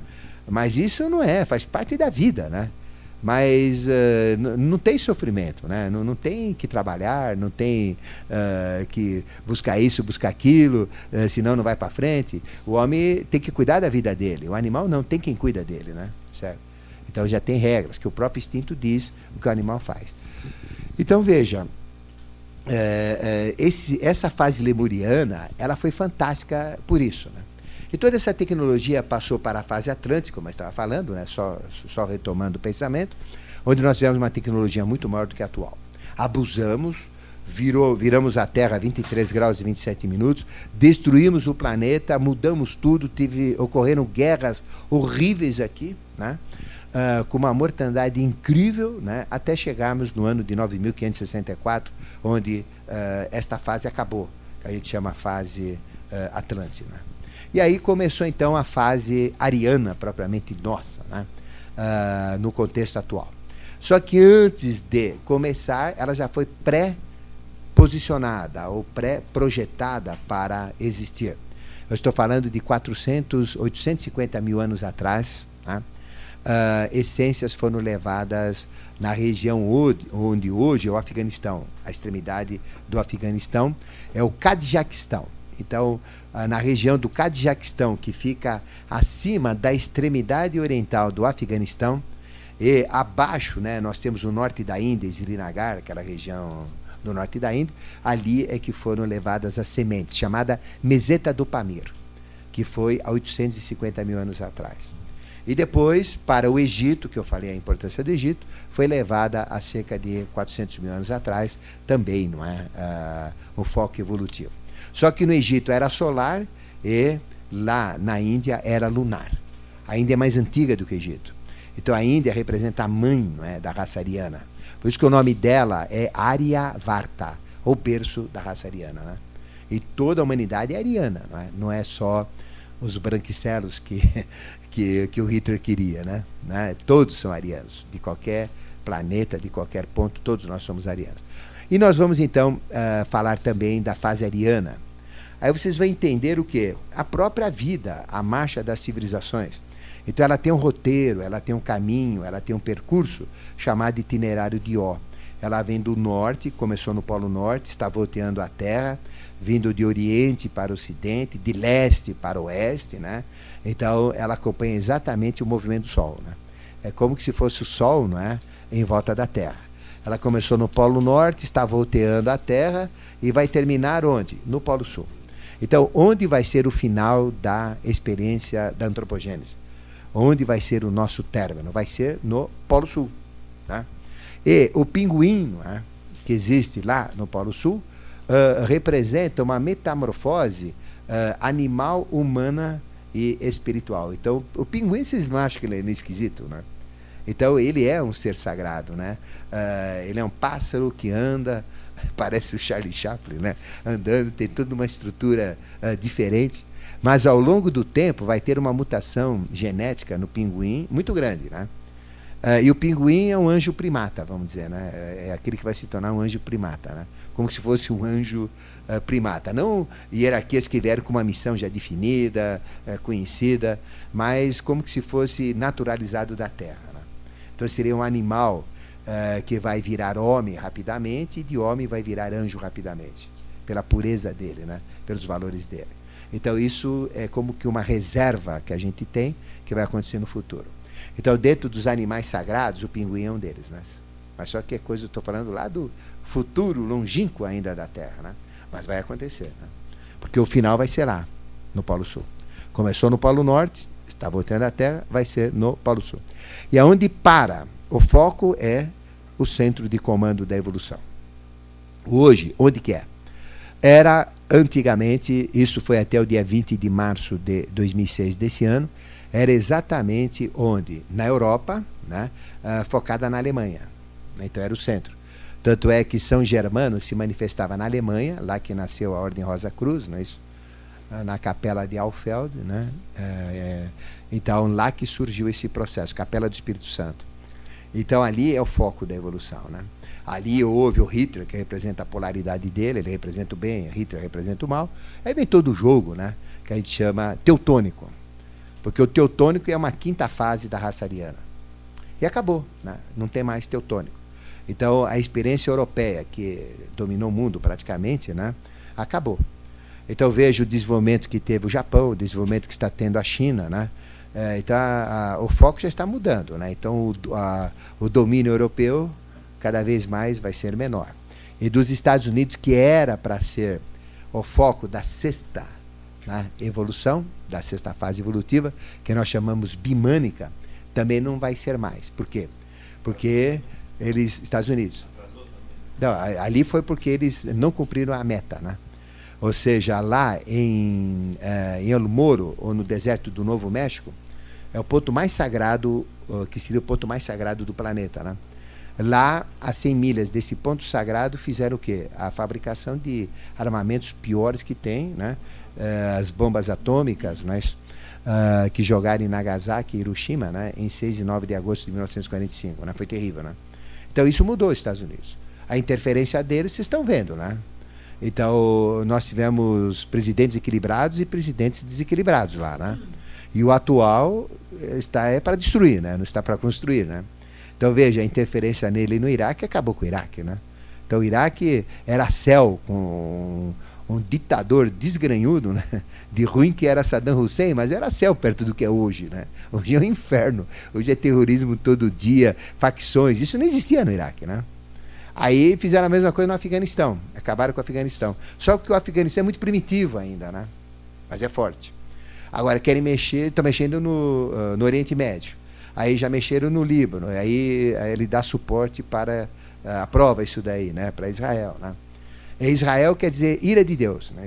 Então, é ira de Deus. Então, enquanto não tiver amor, né, entre árabe e judeu, a coisa vai para a terceira guerra mundial. Está caminhando rápido. E a, pre, e a, previsão diz que quando a China chegar lá e passar pelo rio que vai estar seco, né, que é o Eufrates, é a terceira guerra mundial. A China entrando no Oriente Médio, né? E o Irã vai entrar antes. Aí já é o primeiro passo. E aí vem a China junto, e aí é uma desgraça total. Isso é conhecido na Bíblia, no Apocalipse, como Batalha de Armagedon, né? Apocalipse 16. Sabem? Lógico que sabem. O, mas uh, existe uma missão que é fazer isso acontecer mesmo, que é para quebrar. Porque existem seres que quebram e seres que constroem. Então eles querem quebrar. Então, ele era para comandar o processo, né? Então, agora, quando você comanda o processo, você faz as duas coisas. Você destrói e você constrói, né? Porque, por exemplo, uh, se vocês analisarem friamente, o mundo não dá para continuar do jeito que está, dá? Não dá, tem que mudar. E drasticamente. Porque senão vai ser uma deturpação social daqui para frente. Hoje já começa uma deturpação, né? Então você vê, aí você tem um movimento, nada contra, mas mostra deturpações, né? Uh, que nem esse orgulho gay, né? Uh, deturpações uh, de drogas, vícios sociais, esse negócio de ficar aqui com, com cinco, seis caras por noite, uma menina, um rapaz, né? Aí, quer dizer, isso já é uma, uma deturpação, né? as drogas, o crime organizado, né? as violências, o desrespeito, né? Isso está acontecendo de uma forma generalizada. Então não dá mais, vai ter que mudar. Né? Então quem comanda a evolução né, é uma consciência que tem uma turma que fala esses quebram, esses destroem, e uma outra turma que fala esses constroem. É que nem, por exemplo, o mal, né? O mal, ele comanda, é uma máfia, né? E quem, e quem é o chefe da máfia? É o anticristo, né? Então, o que, que ele fala? Ele, o que, que ele faz? Manda criar armamento, manda criar estoques. E é uma indústria que dá uma rentabilidade muito grande, né? Porque tudo é caro um avião de combate, uma arma de combate, as cargas que você joga na cabeça dos outros, é tudo caro. Então veja como é que funciona. Ele também tem o destruins e o construins. Né? A gente começa a entender o jogo humano. Né? Então isso sempre aconteceu, né? É a vida toda. Uh, toda a história, vocês vão ver quando eu falar disso, a, a lógica disso tudo. Né? Então, o que, que eles fazem? Eles destroem todo o Iraque, né? arrebenta, solta, está quebrando tudo lá. Né? Como agora Israel está quebrando todo o Líbano. Vocês concordam que vai ter que construir? Então, destrói. Então tem uma turma que destrói. Agora tem outra que constrói. Só que nesse caso é o mesmo que faz, né? É o interesse financeiro. Então as construtoras né, internacionais que vão fazer essa. Porque aí não é qualquer uh, chefe de obras, qualquer que, alguém que tem uma indústria de construção aqui que vai uh, entrar nessa. Tem que ter porte, tem que ter gente, tem que ter dinheiro, né? O volume é muito grande, a coisa é imensa, tem que ter uma tecnologia de construção muito grande, né? Então você vai arrebentar tudo. Olha que negócio da China. Que se dane, né? Que se dane, né? Quem morre lá, né? Não interessa criança. Então, o negócio é destruir. Quanto mais se destruir, mais se vai faturar construindo. Aí você elimina os teus estoques, gasta o teu armamento, vende o teu armamento, repõe o armamento. Não é um grande negócio? Então eles criam isso daí, é tudo já planejado, né? Isso é uma mente diabólica que faz isso. E depois constrói, para depois destruir novamente. Não é no mesmo lugar, vai no outro, né? Então a história é essa. Aí você tem a origem da guerra. Só que agora está no momento de, de ter uma destruição muito grande, né? Para uma construção muito grande, né? Então o, o aspecto que eu estou falando é um aspecto da esquerda. Mas se você olhar pela direita, é a mesma coisa. Por exemplo, como é que você vai mudar o Brasil? Dá para mudar o Brasil? essa corrupção. Como é que vamos mudar essa corrupção? Vira todo mundo evangélico, muda? É, são os primeiros que levam o dinheiro na cueca, os primeiros que roubam os outros, né? Então também não muda. A religião não vai mudar o Brasil. Se o Brasil tornar-se evangélico, vai mudar? Porque os deputados evangélicos são os piores que tem, que a gente vê pelo noticiário, né? Sem crítica, apenas analisando, né? Então não vai mudar. O católico vai mudar? Está obsoleto, ele está lá na Idade Média, esqueceram de acordar o pessoal lá, né? Não está aqui. Então quem vai mudar? A educação vai mudar? Não, porque a educação não deixa a educação se fixar, né? A verdadeira educação. Tudo é contrário. Então tem que ter algo grave né, para mudar. Né? O que, que é algo grave? O Brasil, então, vai sofrer, sofrer problemas muito grandes. Não propriamente de destruição, cataclismo, isso vai ter, lógico, mas não a níveis assim muito intensos. Mas o que vai provocar no outro lado vai fazer com que o Brasil vai ter que olhar no espelho e falar, olha, você tem que se virar. Agora é você, né? O resto está aí, ó, acabou. É você que tem que se virar. Não é só o Brasil, a América do Sul inteiro, né? Eu estou falando Uh, Brasil como centro, mas aí a Argentina vai ter que se virar, o Chile vai ter que se virar, uh, até o México vai ter que se virar, né? Mas o México ainda vai sofrer muita, muita sequela. Né? Então veja, a América do Sul vai ter que mudar, a África vai ter que mudar, a Austrália vai ter que mudar. Então, ou seja, vai reverter o processo. A evolução que está no norte vai jogar para o sul. Era para ser no norte, era para ser nos Estados Unidos, mas a máfia, o mal, não deixou. Aí não dá para ser lá, vamos para outro, né? Aí vem as migrações, por isso que o Brasil tem tanta uh, miscigenação racial, né? Por isso que aqui tudo funciona, né? Uh, no aspecto das raças, mas é totalmente diferente aqui, né? O conceito, né? Exatamente para esta uh, uh, antropogênese universal, né? Que vai acontecer aqui. É, faz parte do propósito divino. Sim. É, é a maneira que tem. Agora, você tem duas maneiras de fazer isso no projeto divino. Ou você faz pela dor você faz pelo amor. É tua escolha. Mas tem que fazer. é que nem se a gente fala para o nosso filho, né? Você faz isso, olha, uh, por entendimento, ou vai ser na cacetada. Aí eu vou te fazer fazer. Vai ter que ser pela dor. Por quê? Porque a humanidade não está preparada, ela não está na condição evolutiva normal, né? Porque, por exemplo, todo mundo devia estar chiando reclamando, devia condenar os Estados Unidos, não vender mais nada para ele, porque eles dependem dos outros, não fornecer nada para os Estados Unidos. Por quê? Porque eles não respeitam o mundo. Porque eles têm uh, uma quantidade absurda de armas atômicas capazes de destruir o mundo várias vezes. Por que, que eles têm isso daí? Então me diga, que ONU que é essa? Que país que é esse dos Estados Unidos que não deixa alguém ter uma arma atômica, que nem o Irã? Uma, uma. Né? O Iraque destruíram com uma mentira que o objetivo não é esse. O objetivo é outro. É destruir para construir, como eu falei. E, ó, roubar o que tem. Já que você destrói, você leva o que tem lá, né? Que é petróleo, riquezas, e limpam tudo, né? É, esse é o processo. Uh, por que, que a Inglaterra é a famosa Inglaterra das rainhas? Porque roubaram da Índia, roubaram da África, roubaram de todo mundo. São os piores ladrões que tem. Por que, que Portugal teve, né? Eu sou descendente de português, mas é a realidade toda a sua ascensão? Porque roubou do Brasil, roubou da, da África, de Angola. O que, que eles podem roubar? Roubaram. Até lá né, em Macau foram roubar o pouco que tem em Macau. É isso? Espanhol, sanguinário, terrível, o que, que fez? Roubou o mundo inteiro. Então é um tal de um roubar o outro, né? Então não existe respeito à terra de cada um, né? Não, lógico. Não, não. E esse é o problema, porque é, qual é o objetivo nosso? Que isso não aconteça. Agora, como é que você vai aprender isso? Apanhando, né? Até que chega uma hora que você apanhou tanto que falou, não dá. Né? Não dá mais, né? Então aí você tem que mudar, né? Então Deus tem duas linguagens, é a dor e do amor, né? Então se você for pelo amor, você resolve do mesmo jeito comigo, né? Imagina que eu fosse Deus, né? Ah, essa consciência que comanda, o Melquisedeque. Vamos lá, é, é, você quer resolver por amor? Então vamos criar uma condição, né? Ah, não, você quer resolver como? Pela, pela dor? Tá ótimo, toma aí. Receba. Então não é bem castigo, somos nós que criamos. Quando eu falo nós, é a humanidade. Né? Então, se você olhar a humanidade hoje, ela está provocando o quê? Um processo de dor, né? um processo de destruição na humanidade. Né? Certo? Por exemplo, uh, olha o que aconteceu com o Japão. Né? O Japão tinha que mudar. Então, o Japão estava atrasado na evolução, porque ficava na tradição ficava naqueles conceitos né, uh, históricos né, dos antepassados, do culto aos antepassados, naquela tradição, né, e não mudava. E o Japão, o que, que tinha no Japão? Né? Riqueza praticamente nada, apesar de ter muitas ilhas. Né? Uh, não tem materiais, não tem produtos assim de, do reino vegetal, né? do reino animal também não tem. Se você compara o número de vacas que a gente tem aqui, o número uh, de vacas que tem lá no Japão, não tem nem comparação, né? Entendeu? Você, às vezes você tem que ver vaca andando de, de, de barco para poder fazer migração de pasto, né? Quer dizer, é complicado, né? Não tem, não tem nada, né? Mas peraí, ele tinha uma missão para resolver. Aí veio uma manifestação chamada Iruito. Aí, aí a gente começa a entender uh, quem foi Iruito. O japonês dizia que ele era o quê? Um Deus vivo, né? E é um Deus vivo mesmo.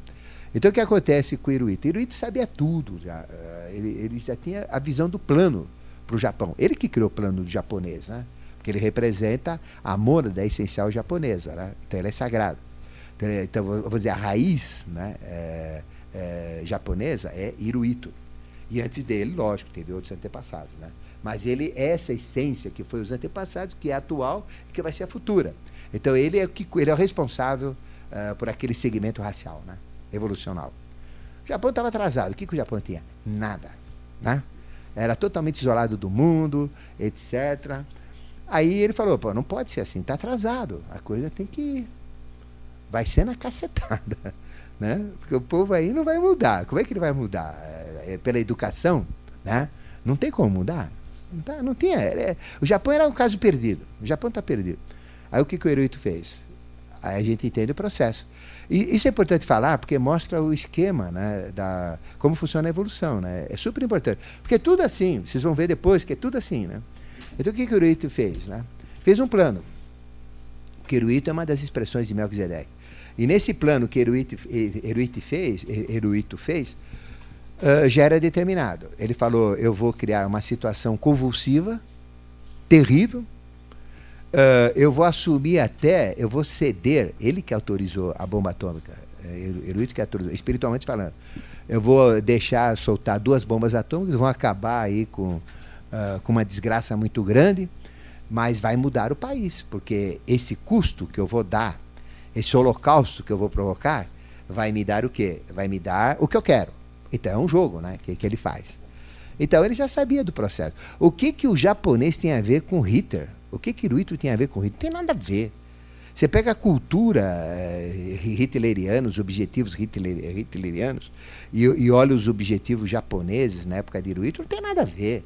É, você fala, como é que pode um, um, japonês né, se unir com um alemão numa guerra mundial? Não tem nada a ver. É inexplicável, né? Não tem nada a ver. Mas tinha tudo a ver, porque aí ele pegou o lado da esquerda para poder receber a reação contrária, que é da esquerda também. Então, aí o que acontece? Recebeu duas bombas atômicas, Nagasaki e Hiroshima, né? Uh, mataram todos os homens, o que morreu de homem foi incrível, até dentro do processo kamikaze, né? que era para acelerar mais esse processo, né? isso tudo foi incutido né? através de um processo específico desenvolvido, que é o kamikaze. Aí aconteceu o quê? Acabaram com os homens, muito poucos homens. E só que foram escolhidos. Os que ficaram lá eram homens mutáveis. Os que morreram eram homens, porque o japonês naquela época não mudava. Era, era um negócio é, que a gente chama de cascadura, ele não mudava. Acabou com eles. Né? Aí o que acontece? Acabaram com os homens.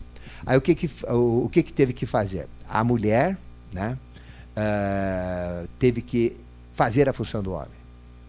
E a mulher é mais caprichosa. A mulher é mais trabalhadora do que o homem a mulher é mais produtiva do que o homem, na verdade é essa. O homem tem mais força, o homem tem mais astúcia, o homem tem mais uh, esperteza de achar soluções, né? Isso ele faz, porque ele é muito mental. Mas a mulher não, a mulher é operacional mesmo, né? Ela trabalha muito mais que o homem. Então aí a mulher veio trabalhar e assumiu o homem. E aí largou os filhos com quem? Com a mãe, com a, com a avó, né? Agora a avó é duas vezes mãe viu todo aquele sofrimento que o Japão passou, toda aquela morte, toda aquela tristeza, duas bombas atômicas, o que, que ela fez? Deu uma educação especial. Então ela quebrou o sistema educacional japonês. Então, existe tradição japonesa, existe cultos antepassados? Tem, mas não é como antigamente. É, mudou tudo, né? É um outro enfoque, é um outro enfoque, é um outro conceito muito mais fraco, vamos dizer, do que era anteriormente. Ela mudou a educação do japonês. É o que acontece. É, houve o remorso. Porque o mal também, a hora que ele provoca algo ruim, ele tem que compensar. Porque senão o karma não funciona. Então aquele que jogou duas bombas atômicas tem que falar, pô, mas caramba, eu tenho que dar alguma coisa lá. Aí vem o plano Marshall, né? Aí vem o plano de transformação uh, do japonês. Lógico, é, exatamente. Mas só que tem o processo japonês, o processo americano também, né? Então é uma interligação com vários processos.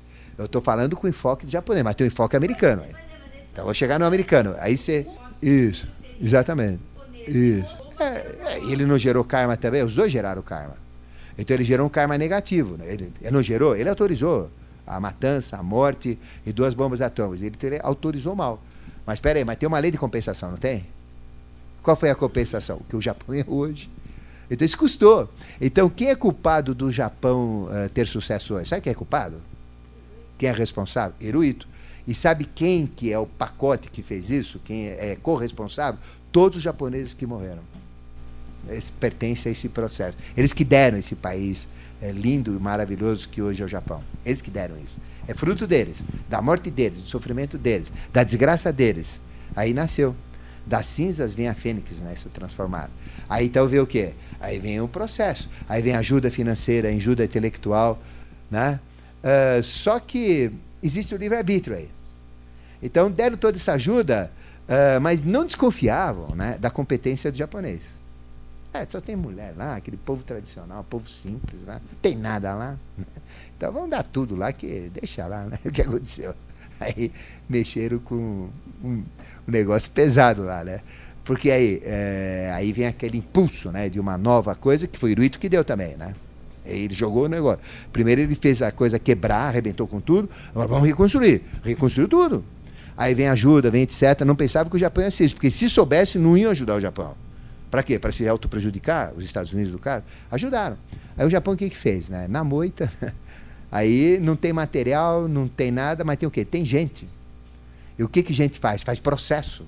Então eles se especializaram em processo. Se especializaram em produzir, né? Então entra e aquele negócio sai que é o negócio, né? Aí é qualidade, é produtividade, etc. Pronto. Então não tem material nenhum, tudo vem de fora, não é? Só que eh, o Japão, ele não tem política, né?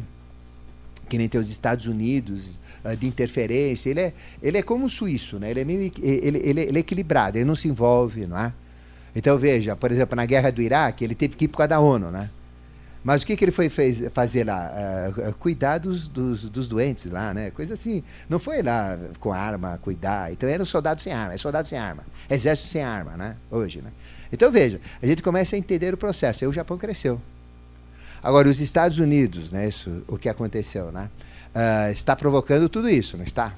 Porque ele está sendo útil por causa do, do, do ciclo que nós estamos. Mas a gente já está vendo que não pode. Vai ter que ver o quê? O contrário então, os Estados Unidos vai ter agora o retorno. Né? É, é, só que, é, como ele é o mais poderoso, ele exerce influência sobre todo mundo. O que, que vai acontecer agora? Todo mundo vai exercer influência contra os Estados Unidos. Vai chegar uma época que o americano vai ser odiado. Vai ser a raça mais odiada do mundo, vai ser norte-americano. Hoje já, já tem problema, né? É, tem muita gente que não compra. Por exemplo, é, eu não compro carro americano compro carro alemão, carro japonês, uh, coreano, de qualquer lugar, argentino, né? Mas norte-americano eu não compro mais. Ah, por quê? Mas cara, você é fanático? Não, não. Uh, porque eu já estou ajudando nesse processo, né? Quer dizer, quanto menos eu colaborar para eles, melhor é, né? Então eu compro da América do Sul aqui, de qualquer lugar, menos eles, né? Então eu não entro em McDonald's, eu não uso coisas americanas para mim, não. Eu uso uma gravata de águia, porque só lá tem, eu ganhei de presente, né? Tem o filho que mora lá, é, é livre-arbítrio dele. Tem o neta norte-americana, né? Faz parte da vida. Quer dizer, eu tenho parentes americanos puros, né? Agora, né? Nascidos lá. Mas agora, você concorda? A interferência na Indochina, interferência no Japão, interferência na Guerra Mundial, a, os massacres que eles fizeram, interferência na Coreia, interferência no Afeganistão, interferência né, na, na, no, uh, no Iraque, interferência agora no Líbano, né, que ele, ele está diretamente interferindo. Né? Então, veja, isso vai vir o quê? O choque de retorno. Então, precisa ser profeta para entender isso? Não. A hora que você entende esse jogo né, de construir e de destruir, isso tudo vai ficando muito claro dentro desse processo. Né? Então, dentro deste uh, processo que a gente vai falar, não é? eu não consegui falar muito, mas isso é importante a gente posicionar para entender uh, esse processo. Né? Então, uh, nós, nós vamos falar desse ciclo evolutivo. Né? Depois nós vamos falar uh, da evolução que desce e da evolução que sobe, né? Ou seja, existe um processo de densificação da evolução, uh, uma densificação maior depois a sutilização dela, que a gente chama de paravriti marga e nivriti marga. Né? Depois vamos falar do ponto onde iniciou a evolução, que é o ponto de Pushkara, né? o Monte Meru. Uh, por exemplo, bom, Uh, você, você, perguntou sobre, a Cuba, sobre Cuba, não é? Uh, e o processo, por exemplo, da Venezuela contrários aos Estados Unidos, né? Então veja, uh, eu, eu, eu, falei agora há pouco, né, que eles provocaram interferências e que vai ter o retorno. Então o que, que é Cuba? Cuba é um boi de piranha. Então, existe um ódio retido em Cuba muito grande. Então, Cuba hoje é um armazenamento de ódio. Então, veja, por exemplo, eu não votei no nosso presidente, né? eu não concordo com ele, eu não concordo, é meu livre-arbítrio, e quem votou é problema dele, né? Mas só que é, eu sou obrigado a aceitá-lo porque a maioria venceu, né? Então a gente aceita. Então ele está há quatro anos e eu vou querer mudar, né? Lógico, né? Porque eu quero o Brasil melhor, né? Eu acho que conceitos ultrapassados não me servem, né? Na, na minha maneira de entender. Mas por que que, por exemplo, existe o Evo Morales, né, lá na, na Bolívia? Por que que existe, né, Hugo Chávez? Uh, por que que existe um outro socialista, uma socialista que entrou lá no uh, de sistemas arcaicos que não funcionam mais? Alguém que se intitula comunista hoje, pelo amor de Deus, vai estudar o que é comunismo, você nunca mais dizer que é comunista, né? Então veja, o nosso, a nossa Câmara né, hoje é comandada por, pelo Partido Comunista Brasileiro. É um absurdo isso aí, né? Já não, não tem nada a ver com a gente. Então o comunismo não existe. Agora, como é que pode ter um partido comunista? O socialismo, do jeito que é trazido, também não existe. Aí é causa operária comunista e não sei o que lá. É, não tem. Mas, por que, que tem isso, né? Por que, que existe isso? Por que, que eles estão aí? É exatamente essa reação que está sendo alimentada, que está crescendo, né? esse ódio. Então, por exemplo, esse ódio que existe né, do Hugo Chávez com os Estados Unidos, é, essa cutucada nele, aí ele tem pessoas que ele influencia que vão jogar esse ódio. Aí a Bolívia tem esse ódio. O Brasil vai ter esse ódio também, né? se bem que o Brasil é muito mais difícil ter. O argentino é fácil para ter esse ódio. O chileno é fácil, né? Ah, vamos dizer, os de sangue latino são muito mais fáceis, né? Do que os de sangue português. O português é meu, é meu paradão, né? Até esquentar o motor demora. A gente vê isso até nos esportes tudo mais. Né? Então o sangue meio frio. Então veja, é, já está assim, né? Aí você acha que é algum iraquiano, né? Você queima bandeira direto, tem ódio mortal. Então o Oriente Médio tem ódio deles, mas aqui tem Hoje existe a briga do euro com dólar, então o europeu também quer que os Estados Unidos vá para o inferno, né? não quer mais saber dos Estados Unidos. Eles querem fazer os Estados Unidos da Europa, né? É, o foco evolutivo dele. Então veja, o mundo inteiro está indo contra eles lá. Né? Então vai chegar um momento que isso vai cristalizar. E aí a coisa vai ser ruim, eles não vão ter sossego. Então existem profecias que dizem que vai ser o povo mais perturbado que tem. Tudo aquilo que o Israel teve, eles vão ter igual pior do que o Israel teve, né? que Israel está pagando até hoje, né? Uh, por erros do passado. Então eles vão pagar muito lá, né? Por erros presentes, né? A diferença é presente e passado, né? Porque os Estados Unidos não é, tão, não é tão velho assim. Então existe todo esse impulso que está se voltando nos Estados Unidos. Isso tudo é preparatório, né? Então o Brasil está. Imagina falar em Partido Comunista aqui no Brasil. A gente já sabe o que é comunismo. Não tem sentido. Uh, socialismo, nesse socialismo que existe aí, não existe isso daí, né? Então a gente tem que ter um sistema novo, né? Algo novo, algo uh, que valoriza o homem, a sociedade, a família, né? Então é um sistema novo que a gente chama de sistema sinárquico, né? Que é o sistema ideal, né? Bom, a gente vai falar então do início da evolução, que é o Pushkara, né? A chave do conhecimento da antropogênese está em Pushkara, porque lá já tem o projeto inteiro, né? E lá tem quatro árvores em Pushkara, né? Eu tive a oportunidade de ver essas árvores, né? De, ir até lá. Ou seja, no início da evolução, né, consegui chegar lá, né, através do ponto bindu. Então são quatro árvores que eu não posso desenhar, né, porque é o arquétipo, né, a gente não pode mostrar, mas são quatro árvores lindas. Então você mostra aquelas quatro árvores, aquele Monte Miru, né, com quatro árvores, e ali começa o processo, né. Aí então vem o animal depois, tem o mineral que é o Monte Meru, ele tem sete promontórios ou sete cabos, né, isso uh, bem no Polo Norte, bem no ponto do Polo Norte, naquela fase de evolução. Tem o Monte Meru, que é onde começou uh, todo o processo da humanidade, não é? E lá tem as quatro árvores, né? E aí vem quatro animais, quatro tipos, né? Quatro seres. Aí vem todo um processo quaternário muito bonito, né? Então isso a gente chama Monte Miru e os sete promontórios de evolução. Nós vamos falar isso para vocês. Vamos falar das hierarquias que constroem o homem, não é? Das hierarquias. Então existe uma hierarquia que, que nos projetou. Só que nós éramos diferentes. Era a hierarquia Jiva, né? A hierarquia que criou o animal, não é? Chama-se hierarquia Barishad. A hierarquia que criou o, o, o vegetal chama Agnisvata. E a que criou o mineral chama Sura. Então nós vamos falar dessas hierarquias que criaram né, o mineral, vegetal, animal, o minal. Depois tem uma quinta que caiu aqui para Saque Conto Futuro, que é a hierarquia de Vênus, né? Então, vamos falar dessa quinta hierarquia também, né? Hierarquia de Vênus, né? Depois vamos falar desses julgamentos, né? Que a gente está comentando, né? Maiores e menores. Esse jogo, né? Então sempre existe o equilíbrio daquilo que é destruído, daquilo que é construído, tanto pelo mal como pelo bem. Então o bem destrói, também destrói. O bem constrói, também constrói. Só que o bem destrói e o bem constrói de uma maneira positiva. O mal destrói e o mal constrói de uma maneira negativa. Por exemplo, o que, que o bem destrói? O bem destrói os vícios, as conculcações, né? isso é ignorância, é uma destruição. Né? Para quê? Para ter o oposto, que seria o fator de construtivo, né? o conhecimento. Né? Então, destrói uma situação negativa para transformá-la numa situação positiva, para impulsionar o bem. O mal não, ele destrói causando dor para construir causando dor. É sempre com esse objetivo, né? Não é para melhor, é para piorar, né? Certo?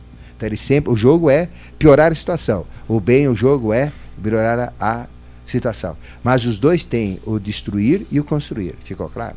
Então, se eu estou do lado do bem, eu tenho que destruir também. Não, não tenho que lutar contra o mal, né?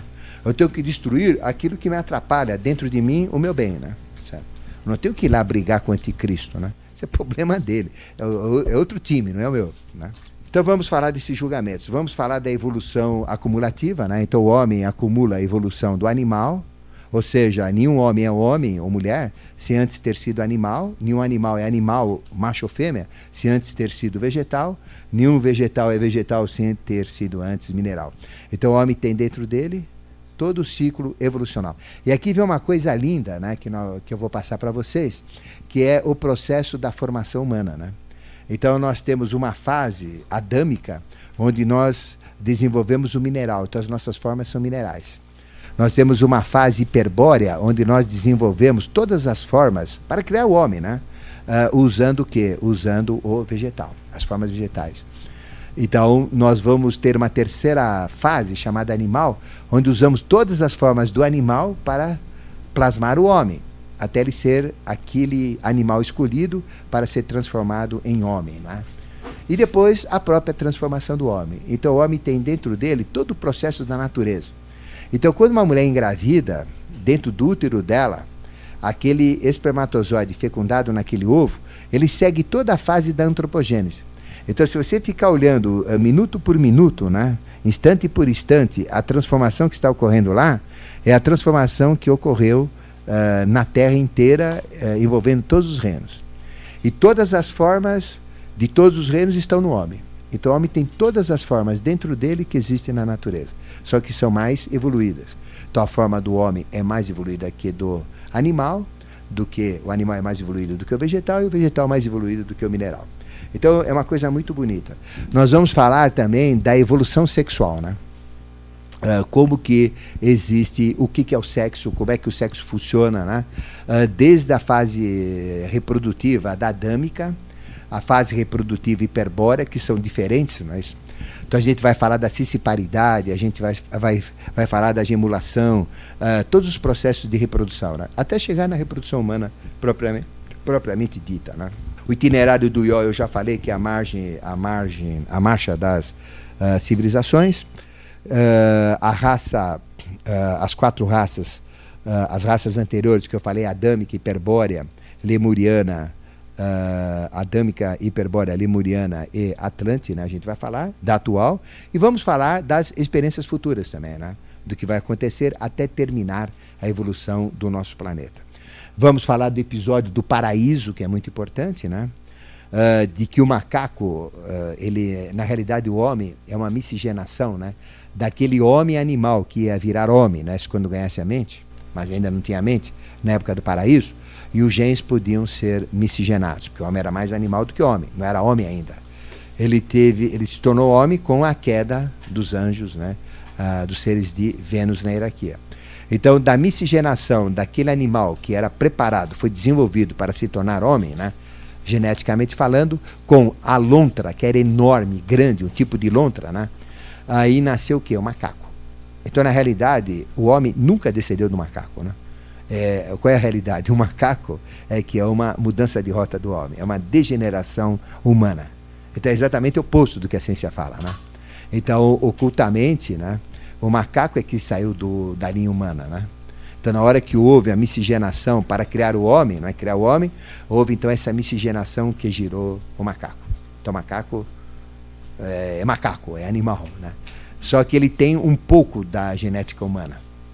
É, não humana pura, mas de uma humana é, preparada para ser humana, né? Então, por isso que o macaco é muito similar ao homem, né? Mas não tem a descendência, né? Depois vamos falar da, dos reflexos dessa evolução, né? Uh, de toda a tecnologia, como eu disse, do país de Mu, que é Atlântida, não é? Uh, dos cataclismos. Uh, realmente vai ser um conhecimento de ponta a ponta, desde o passado até o presente e também passado para o futuro de vocês. Mas, bom, eh, eu cheguei aqui, olha, até esta parte do, da visão geral, né? Depois o item 3, que são, vocês já receberam o papel, né? o item 3 que fala dos conceitos, né? Uh, o que é antropogênese, a origem da Terra, né? Uh, e tudo isso, uh, alguma coisinha eu já dei uma ideia, mas na próxima aula, aula, a gente vai começar a detalhar tudo isso, né? Tá certo? aí vocês vão entender raça por raça como é que era. E qual é a vantagem, então, para a gente fechar a aula, né? Uh, qual é o objetivo disso? Por que, que interessa estudar isso? Porque à medida que eu vou entrando nisso, né, eu vou entrando dentro dos arquétipos. Né? E o que são arquétipos? São verdades que eu estou envolvido, mas que não pertencem à minha realidade atual. Então, a gente sabe que Carl Gustav Jung descobriu os arquétipos, né? Porque ele pesquisava as pessoas e ele percebia que as pessoas tinham as mesmas experiências, mas não tinha nada a ver com a vida dela e tinham a mesmo, as mesmas vivências. Então, na hora que eu começo a ouvir sobre essas coisas, a pensar sobre essas coisas, a estudar antropogênese, o que acontece? Eu mexo com os meus arquétipos. E a hora que eu mexo com os meus as, a, as arquétipos, eu estou mexendo com os meus registros. Automaticamente, porque eu vivi isso daí, né? Vocês viveram. Porque não tem ninguém que não passou por essa experiência. Então, na hora que eu começo a estudar antropogênese, qual é o objetivo? É abrir o registro de cada um. Então, se a pessoa levar a sério e procurar entender né, isso, isso daí sem, sem acreditar não é? e sem duvidar, mas simplesmente pensar sobre isso, a gente abre. Eu digo por experiência própria, né? Quando estudei antropogênese a primeira vez, isso tudo era grego para mim, nem sabia que isso existia, né? Nessa encarnação. Aí eu tive que recordar tudo, né? Então o que acontece? Na hora que eu fui recordando, eu comecei a ter experiências, tá? Mas não é ilusório, não é experiência real, né? E fui andando lá para trás, né? Então fui a minha primeira vida aqui mais próxima, aí fui lá para trás, até o Monte Meru, fui na época da Atlântida, né? Na época lemuriana, né? Então a gente tem as vivências, né? Então muita coisa que eu falo para vocês, não é isso, é vivência, vivência, é ver lá, é ver lá, né? É, e o que eu vejo é o que está escrito em livro sagrado, é igualzinho, né? Só que eu fui ler depois que eu vi, que tem mais valor, né? Porque é, se eu lesse, fala, mas será que eu não fui influenciado por ter lido, né? Não. Eu fui ver, depois que eu vi, eu falei, caramba, olha aí, está tá confirmando tudo. Aí que realmente né, a coisa fica mais consolidada, né? Então isso foi feito propositalmente comigo, né? Porque a minha missão é falar sobre isso. Mas o objetivo é esse, que cada um entre dentro dos seus registros. Aí você vai ter o descortinar. Então você pode ir para a fase da Atlântida, aí você vê aquela tecnologia, aquela vida típica. Você pode ir para a fase lemuriana, anterior à Lemúria, né? E é a fase humana inteira. Eu cheguei até a fase animal, onde eu era um animal, né? Era um animal uh, muito esquisito, tipo de uma aranha enorme, um bicho feio, horrível. É, fedia tinha um cheiro próprio, né? Uh, louco para achar sangue, né? pra, pra, faltava uma perna lá, eu tinha uma perna lá faltando, que era uma de, da frente lá, eu tinha uma dificuldade muito grande, né? Então isso que me dificultava, ficar nervoso, furioso, né? Porque é, é daí que pegava as coisas, eu queria pegar e não mexia, né? Ela não existia, era terrível, uma sensação, mas uma delícia, né? A gente se, sentir-se numa experiência dessa. Aquela, é, vendo o chão, vendo seres, vendo aquela coisa, você é, é, dentro do instinto daquele animal, né? Porque não é mente, né? Você entra no instinto dele. Então, sabe, sentir aquele cheiro assim de ir atrás das coisas é uma delícia. Então o objetivo é esse, tá bom?